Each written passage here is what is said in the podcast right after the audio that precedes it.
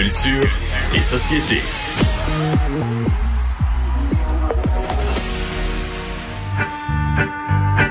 Comme ça, mon nom, c'est Belzébuth. Personnellement, je trouve ça épais. Qui c'est qui peut bien vivre ici? Ça doit être un couple de bourgeois. De toute façon, c'est plat Mmh, C'est l'auteur de plusieurs de nos plus beaux textes, euh, Anaïs. Ah là, ben tellement. Belzébuth des euh, colocs. Moi, c'est ma favorite, honnêtement, cette chanson-là qui dure, je pense, 11 minutes. La première euh, qui se trouve sur l'album de Dehors Novembre. Et là, messieurs, je vous parle en fait de, des colocs parce que cette année, on marquera le 20e, j'aime pas le terme anniversaire, mais on va souligner les 20 ans du décès de André Dédé Fortin qui est décédé le 8 mai euh, 2000 à l'âge de 37 ans. C'est jeune, hein?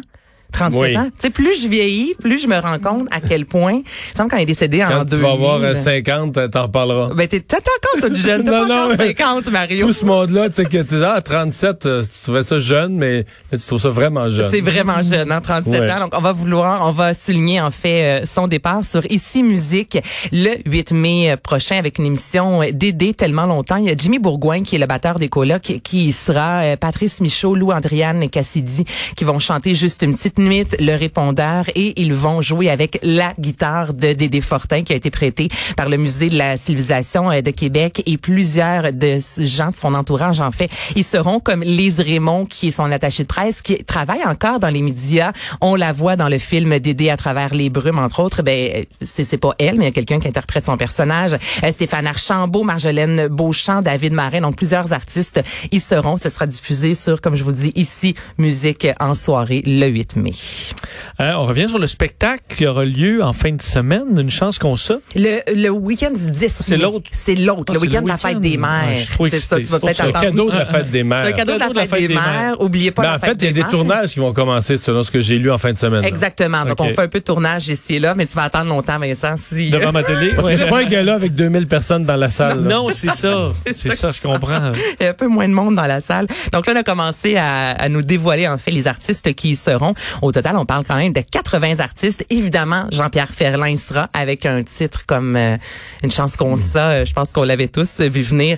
Les trois accords, Pierre Yvelore, euh, Corias, Passe-Partout, Guylaine Tremblay, Lara Fabian, Ginette Renault. On tire vraiment à gauche et à droite. On ratisse vraiment large là, en termes de, de, de, de, de talent, en fait. Donc, je trouve ça vraiment Mais 80 euh, Oh, artistes pour une heure. Il n'y a pas de publicité, là. Donc, le 1h30, c'est un, comme on dit, c'est un vrai un 90 vrai minutes. 1h30, là. Mais quand même, là, 80, 80 euh, artistes en 90 minutes, ça veut dire qu'il y en a qui vont être regroupés. Ben, euh, j'espère que oui, sinon c'est presque dire, ça une va être, minute par... mon, mon point, c'est que ça va être dense. Ouais, absolument. On dit qu'il y aura des hommages aussi aux travailleurs de la santé, des... Ben c'est le, en fait le, le but de cette euh, cette émission, ce spectacle-là. Tout d'abord, c'est de rendre hommage à la population québécoise, comme tout le monde en fait qui lutte contre la COVID-19, et on veut aussi amasser des sous tout d'abord pour les petits frères, qui a une mission de briser l'isolement chez les personnes âgées et SOS violence conjugale. Les gens peuvent déjà remettre des sous. On en parlait hier dans la presse, si je me trompe pas, qu'il y a plusieurs euh, centres qui attendent encore justement les sous qu'on leur avait euh, promis. On parle beaucoup de la violence conjugale présentement.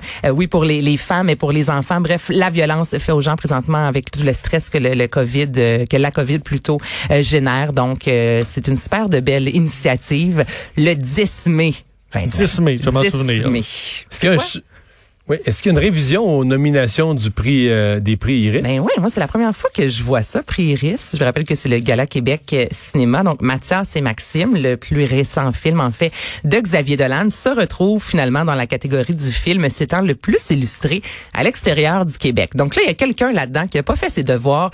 Comme tout bon concours, tout d'abord, faut s'inscrire, on débourse des sous, on remplit une fiche, on doit donner quelques données, justement fournir des données et la fiche de Mathias et Maxime incomplète. OK? Donc là le 23 avril dernier, on a appris les les, catégories, les nominations, Euh, il pleuvait des oiseaux qui est en tête de liste avec 13 nominations et pour le film s'étant le le mieux illustré, Mathias et Maxime n'y étaient pas. Pourtant ce film-là a été présenté à Cannes et ben c'est qu'il manquait des données sur la fiche.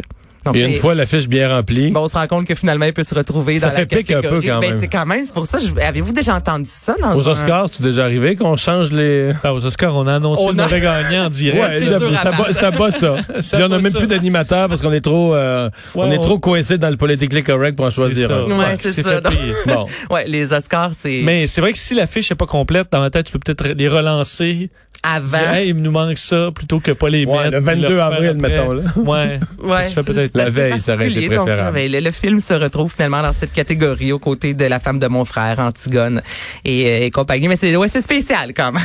Et euh, tu nous parles d'un roman inédit de Simone de Beauvoir. Hey, tellement. Donc, c'est la fille adoptive, en fait, de Simone de Beauvoir, Sylvie Lebon, qui a annoncé ça dans le New York Times. C'est le livre Les Inséparables, qui est un récit autobiographique de son amitié dite amoureuse avec sa meilleure amie Zaza de l'époque. Et le film, pas le film, le livre sera disponible en France dès l'automne 2020. Donc, c'est un livre qui a été écrit, qu'elle a commencé il y a 66 ans.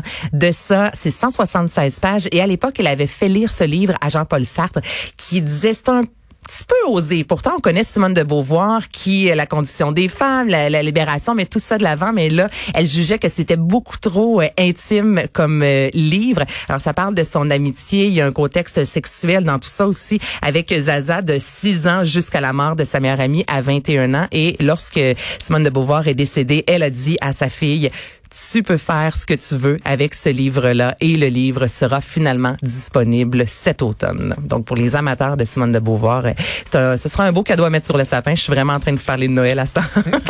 ouais, calme-toi. Ouais. Ben quoi qu'on a quasiment hâte, là. On Ouais, va ouais. avoir un bout de année, t'as le droit. là. Ouais. ben, ah, t'as le droit, t'as le droit de nous sortir de la musique de Noël en mai. là. Parce qu'on va se rappeler que, eh ben, le week-end passé, avez-vous entendu ça? 92.5, euh, 92.9. Il y avait de la, le 25 avril. Donc, c'est la fin de semaine dernière. Il y avait de la musique de Noël tout au long de la journée. 92.9. Et ils ont, ils ont annoncé ça plus Oh. tard sur les médias sociaux.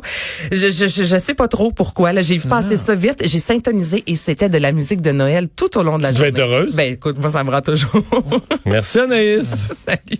Euh, Vincent, dans les victimes de l'accident d'hélicoptère, de l'écrasement d'hélicoptère de l'armée canadienne, on sait maintenant qu'il y a un Québécois. Ouais, on doit ajouter un nom à cette euh, liste des, des victimes donc de l'écrasement d'un hélicoptère cyclone euh, de l'armée canadienne hier, le capitaine Maxime Miron Morin, originaire de Trois-Rivières, euh, qui se trouvait à bord d'hélicoptère de l'armée canadienne et euh, fi- figure donc sur la liste des cinq militaires qui sont, tu vois, je, je, je Est-ce qu'on a les six noms, là? On n'a pas les six- j'ai pas c'est le nom que j'ai là mais donc le capitaine Maxime Miron Morin qui était à bord de cet hélicoptère. Mais lui qui est encore officiellement, ils disent porté, porté disparu. disparu. Tant qu'on n'a pas Exact. récupéré le, le corps, les recherches se, se poursuivent. Euh, on va aller à la pause. Dans un instant, notre chronique, notre chronique finance personnelle.